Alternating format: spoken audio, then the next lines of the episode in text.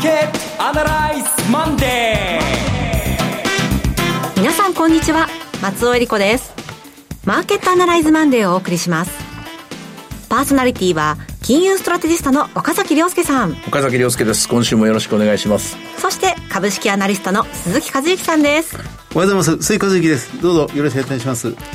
この番組はテレビ放送局の BS12-12 で土曜日朝6時から放送中のマーケットアナライズコネクトのラジオ版です。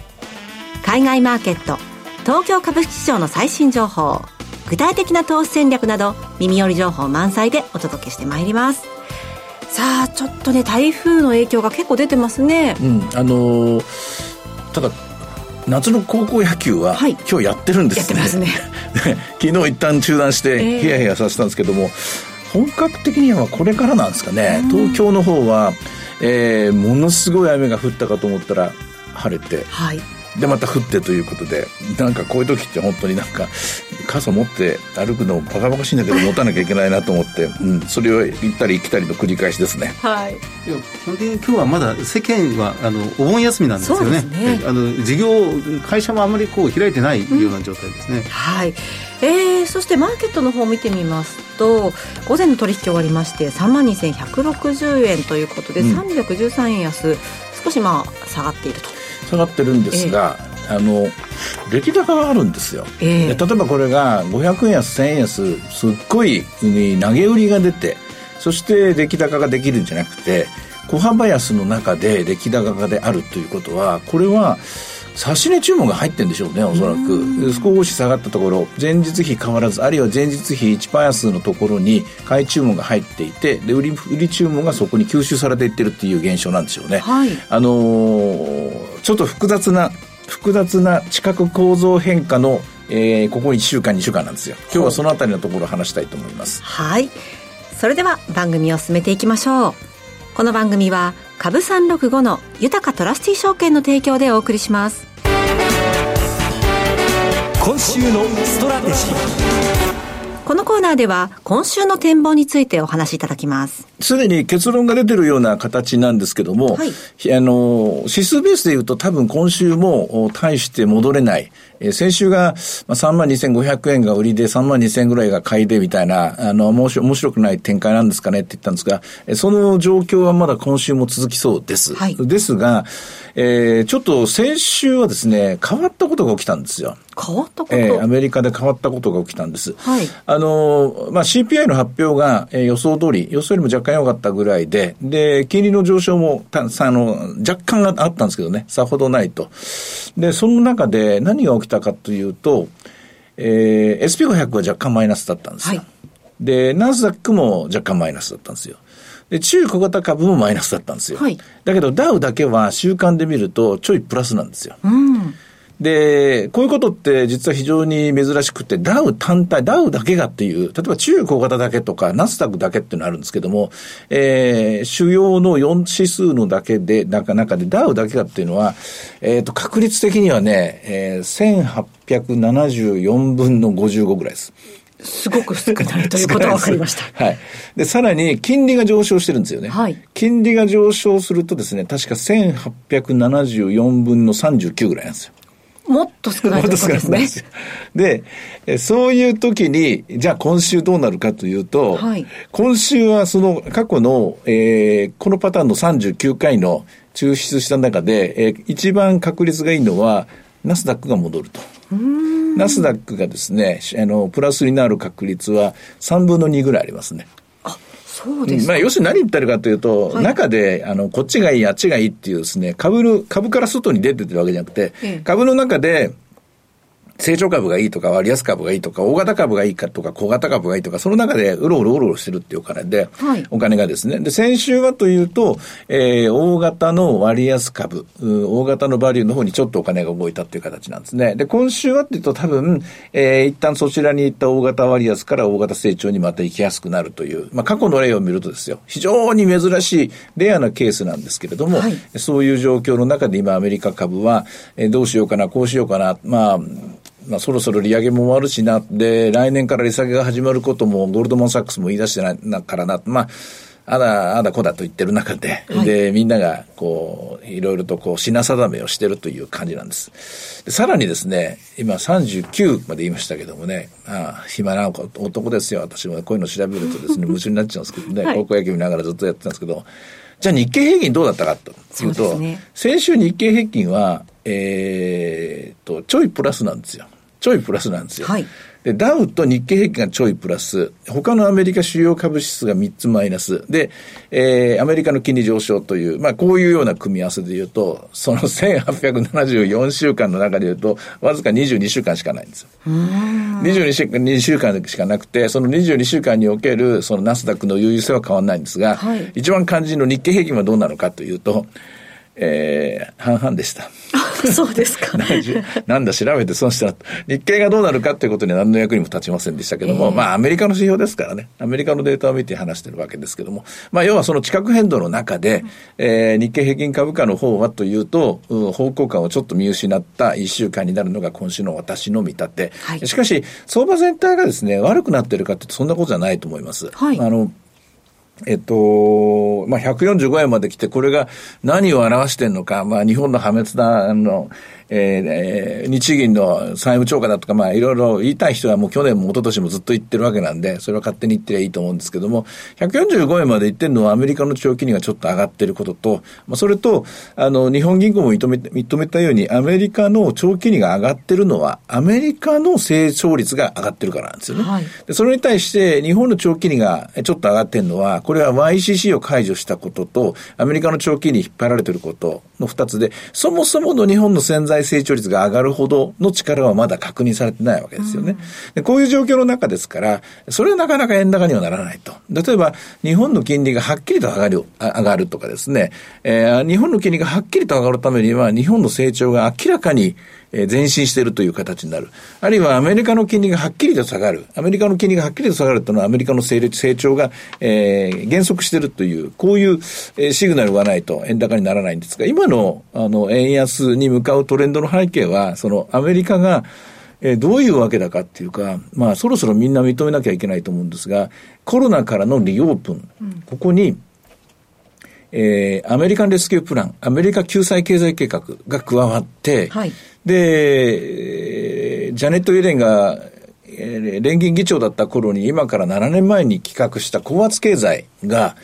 えー、現実化されていて、で、おそらくはジャクソンホールでみんな話し合う、話し合うというか、えー、パウエル議長がほのめかすんじゃないかと思うんですけども、今の FOMC で、えー、予想されているドットチャート的に言うと、アメリカの長期経済成長見通しは1.8ぐらいなんですけども、やっぱり2.0か、まあもともとこれ2.5だったもんですからね、ええ、ななもだったもんですから、上がってくる2.0か2.1かちょっと上がるという、そういう絵なんでしょう。で、そういう絵の中で、長期金利の上昇と超長期金利の上昇が起きているのでしょう。で、普通、金利の上昇っていうのは株式にマイナスというふうにみんな考えてるんですが、よく皆さん考えてくださいと。はい経済成長が加速して長期金利が上昇してるんであれば、経済成長が加速するんであれば株はプラスのはずなんですよ。はい。だからこれ株売るとこじゃないんですよ、だから。むしろ買った買わなきゃいけないんですよ。だけど、ナスダックなどのように今年目覚ましいパフォーマンスを上げたグループっていうのは、やっぱりそれは確かに変わりすぎた分だけ、ね、多少の調整は来るだろう。これはもう株の必然ですよね。でもアメリカ経済っていうのが、景気後退の確率がどんどんどんどん低下して、そういった潜在成長率が上がっている可能性が高いわけですね。これはアメリカの株は非常に優位なわけですよ。アメリカの株が非常に優位で、アメリカに資金が集まりやすくなる。だからまあ145円という極めて、極めて根拠の強いですね、極めて説得力のあるシナリオで動いてると思うんですね。だとしたら我が国日本の株はどうなるかというと、そりゃあタイムラグ持ちながら日本の潜在成長率も上がるはずです。はい。いくばっかは上がっていくはずだと、恩恵を受けるはずですと。その辺のあたりをするのに考えていいんでしょう。今日おしめ買いしている人たち、私はそのセオリーにのっとって、えー、非常に理屈通り、えー、しっかりした理屈を持って、えー、目先のですね、ノイズ、目先の、えー、ちょっとしたですね、材料とか、まあなんかの誰かの発言とかそういうのに惑わされずに、しっかりとした投資を行っている人が今日の出来高を作ってるんじゃないかなと、そんなふうに思います。うん、あの、発言と言いますと、えー、以前テレビの方でですかね、はい、あの、矢島さんが、えー、日清基礎研究所の矢島さんが、はい。そのジャクソンホールで、パウエルさんが何か発言して、はいはい、相場を壊しに来るんじゃないかというようなお話もされていました、うん、その発言について何かこう、投資家の皆さん。はい、3種類ぐらいあると思うんですが、えー、私は経済成長率の情報修正見通しです。はい、うん、これを見てます。だから株は心配ないと思ってます。もう一つは、あの、FF レートのもっと上げなきゃいけないんだ発言。うん、つまり、この成長では、えー、アメリカのインフレ率は収まらないという考え方があります。この場合だと、え、まだ利上げするのかといって、もう一回調整が来る。でももう一回調整来るんですが、この場合は、お金はナスダックに戻ると。うんつまり、えー、目先の成長が、えー、抑制されても、えー、長期の成長が確保されているのであれば、これは長期の成長を、えー、期待するナスダックにお金が集まってくると。うん、こういうわけですね。で、もう一つのパターンがあって、これが一部の、えー、ショートっていうか、まあ、金利を上がる上がると言ってる人が盛んに言ってるのが、あの、インフレ目標値が情報修正されるんじゃないかと。はい、2.0が2.5になるんじゃないかと。2.0が2.5になるっていうことはもう利上げはしない。利上げはしないんだけども、その分名目成長が上がりますから、名目成長っていうのは景気の2要素である成長プラスインフレ率。えー、成長は今のままでインフレ率が上がるという形なんで、これは何が起きるかというと、長期長長期に上がるわけですね。この場合もまたナスダックの方には売り圧力がかかるというわけですが、私それはないと思いますね。はい、えー、あの、単純にインフレ目標値を上げるって言ったら、すべての、えっ、ー、と、今の国々、えー、中立金利が上がるというのは、例えばにあのインフレ目標が上がるというのは、中立金利が上がらないということなんですけども、それ容認するという形ですから、それアメリカだけでなくて、ヨーロッパもイギリスも日本もせーので上げることになりますから、そんなことがですね、でそんな大それた話が、はあの、議論されるほどジャクソンホールは立派なもんじゃないですから。かただ、あれは偉い人が集まって、はい、えー、まあ、バケーションに行くようなもんですから、えー、また、あの、我が、上田日銀総裁は、面白おかしい、ボケ、あの、笑いネタをですね、えー、話して人々の笑いをかっさらっていくんじゃないかと思うんですが、そういう、そもそもそういう場なんで、うん、えー、結論は、私は、えー、成長、成長見通しの情報修正のジャクソンホールになると思います。ます。はいさあそして鈴木さん、今週の注目ポイント、どんなところでしょうか、あのまあ、決算が終わりましたんで、ええ、あの8月の決算っていうのは、その後3か月間ぐらいずっと引っ張られることが多いんですよね。はい、あの第一四半期の決算と第二四半期の決算なんですけど、で秋ぐらいまで、そのポートフォリオの入れ替えが結構毎年行われて、はい、だから上がり続ける小型株っていうのが3か月間ぐらいずっと続くっていう、大型株は意外とあっさり買い終わってしまうんですけど、はい、小型株をあの、まあ、ファンドに必要な分だけ買おうとすると、やっぱり10月、11月ぐらいまでかかるケースがあって、やっぱり業績の良かった銘柄を今、多分今から選び始めるということになると思うんですよね。えー、まあ、それの、あの、まあ、その、その、検討すべき数字が揃ったというところじゃないでしょうか、ね、なるほど。ここから少しずつ時間をかけて、秋口にかけて選んでいくということなんですね。はいさて、では今日の株三六五の動きを見てみましょう。はい。えー、今日は短い時間の中でも結構荒っぽい動きになってますね。はい。えー、っと、寄り付きは3万2500円あったのか、えー、ちょっと高く始まったんですね。3万2516円から始まって612円をつけた後、146円まで下落。現在は3万2173円です。えー、結構大きなあ動きになりましたね。まあこれ、まあ先週の安値であります3万2000割れのところですね。ここもう一回試しに行こうという、そういう、まあ、月曜日朝から大忙しの展開になってますね。はい。そして為替ですけれども、高いところ109時34分、145円22銭というところがありました。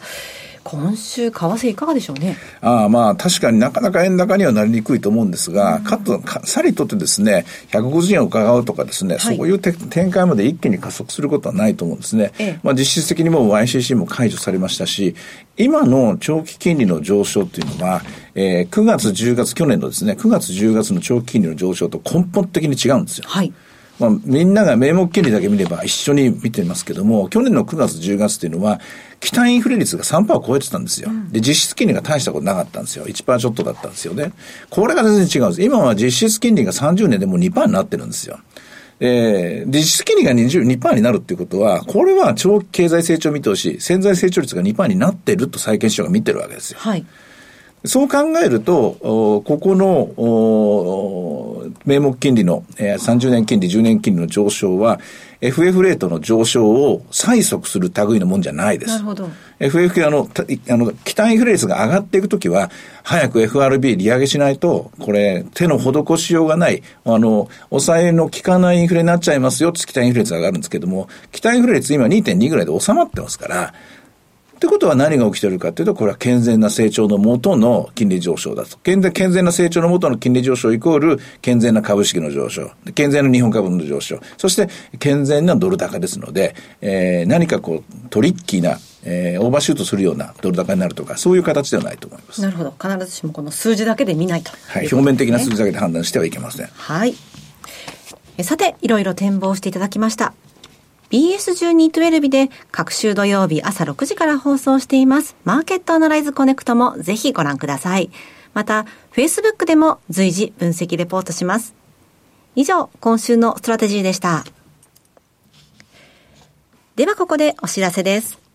株365の豊トラスティ証券から岡崎良介さんが登壇される YouTube から飛び出しての無料の少人数制セミナーをご案内します。9月9日土曜日、金沢で開催。岡崎良介、エミン・ユルマズの投資戦略セミナー in 金沢です。11時半会場、12時開演です。講師は、この番組でおなじみ、岡崎良介さん。そして、エコノミストでグローバルストラテジストのエミン・ユルマズさん。進行は大橋弘子さんです。プログラムは、エミン・ユルマズさん、大橋弘子さんお二人による年後半の世界経済と金原油相場展望。こちらは Q&A タイムもあります。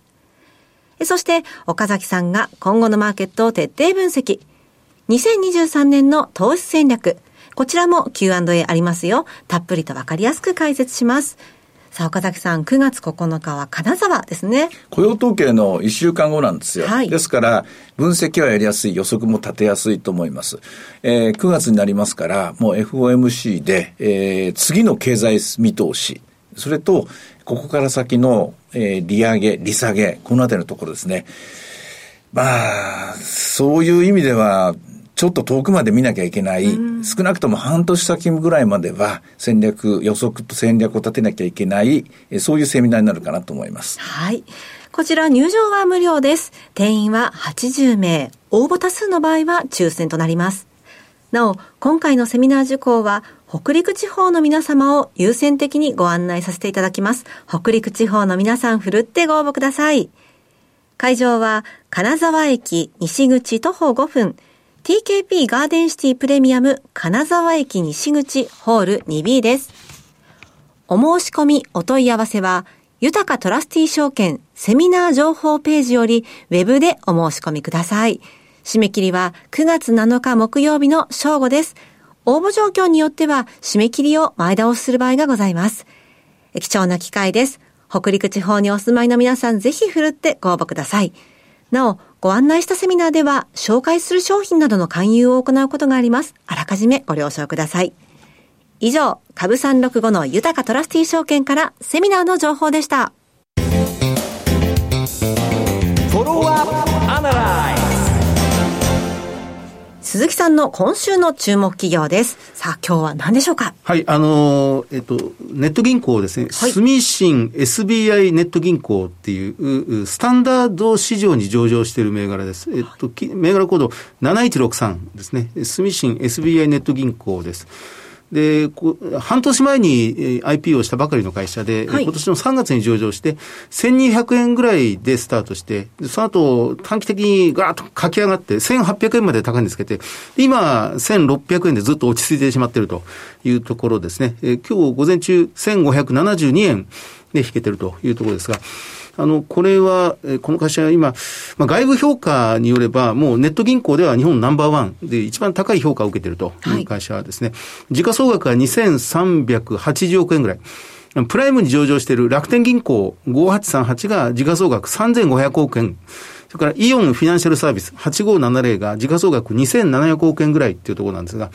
ROE が一番高いのがこの住信 SBI ネット銀行ですね。うん、えー、ROE17.8% です。創業から15年ぐらいして預金残高が8兆円超えてきて、今、口座数が614万口座。はい、で貸出金、住宅ローンが強いんですけど、貸出金6兆円で、えー、年間3割近く増えてると。だから20代、30代、40代の若い人たちにすごく支持されてるという会社ですね。あの、この住信 SBI ネット銀行が非常に特徴があるのは、あの、いくつもあるんですが、はい、あの、一つは、あの、ネット銀行が外部連携をすごく強めていて、うん、その、キャッシュカードがあれば、ゆうちょ銀行とかイオン銀行の ATM が使える。キャッシュカードなくてもアプリを使って、うん、えー、セブンイレブンのセブン銀行、それから、コンビニのローソンのローソー銀行、でこの、コンビニの ATM を24に24時間、一年中使えるという。カードがなくていいんですか？カードです。アプリで、えあの、QR コードを読み取ると、そこから現金が引き出せる。あるいは現金で入金もできる。というサービスをまず一つやってますね。それからあの金融庁があの銀行法をまあ改正するという、まあ、銀行に対して規制緩和をずっと強めていて、はい、あの銀行代理店っていう制度を今作ってるんですよね。で、このバースって言いますね。BAS っていう、要は銀行業務を使った分だけ使った人が利用できるっていう、B スの B2B で提供していて、JAL がこの、まあ、ブランド名がネオバンクって言ってるんですけど、この、はい、スミシン SBI ネット銀行が。JAL ネオバンクとか、あの、今すごく評判を呼んでいる高島屋のあの、すご積みってあるんですけどね、はい、毎月1万円ずつかけて、1年12万円。やると、1万円ボーナスくれて、13万円分の商品を高島屋で買うことができるっていう、すごく人気があるんですが、その、え高島屋ネオバンクとかですね、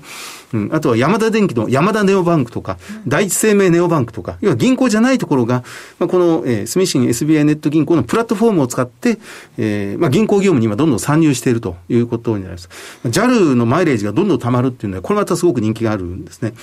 あの、よその銀行、例えばみずほだったらみずほ、あの、三菱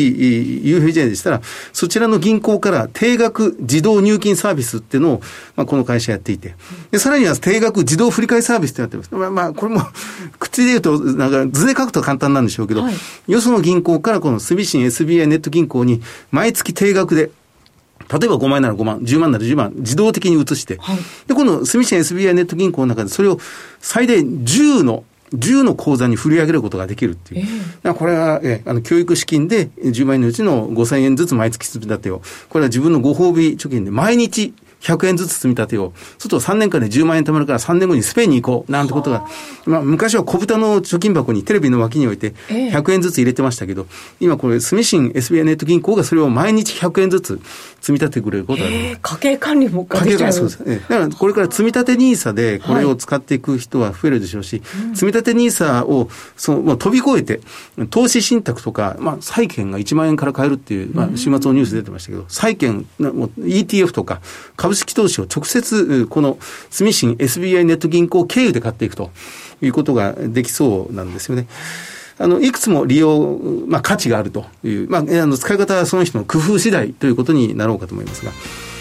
まあ、新しい、まあ、フィンテックっていうことはもうあまりこう耳にしなくなりましたけど、まさにフィテフィンテックの代表的な会社ということになりそうですねいや銀行も進化してるんだなっていう感じがしましたね変わろうとしますねねはい今日ご紹介したのは住信 SBI ネット銀行でした。さてマーケットアナライズマンデーはそろそろお別れの時間です。ここまでのお話は岡崎亮介と鈴木和之と松尾恵理子でお送りしました。それでは今日はこの辺で失礼いたします。さようなら。この番組は株365の豊かトラスティ証券の提供でお送りしました。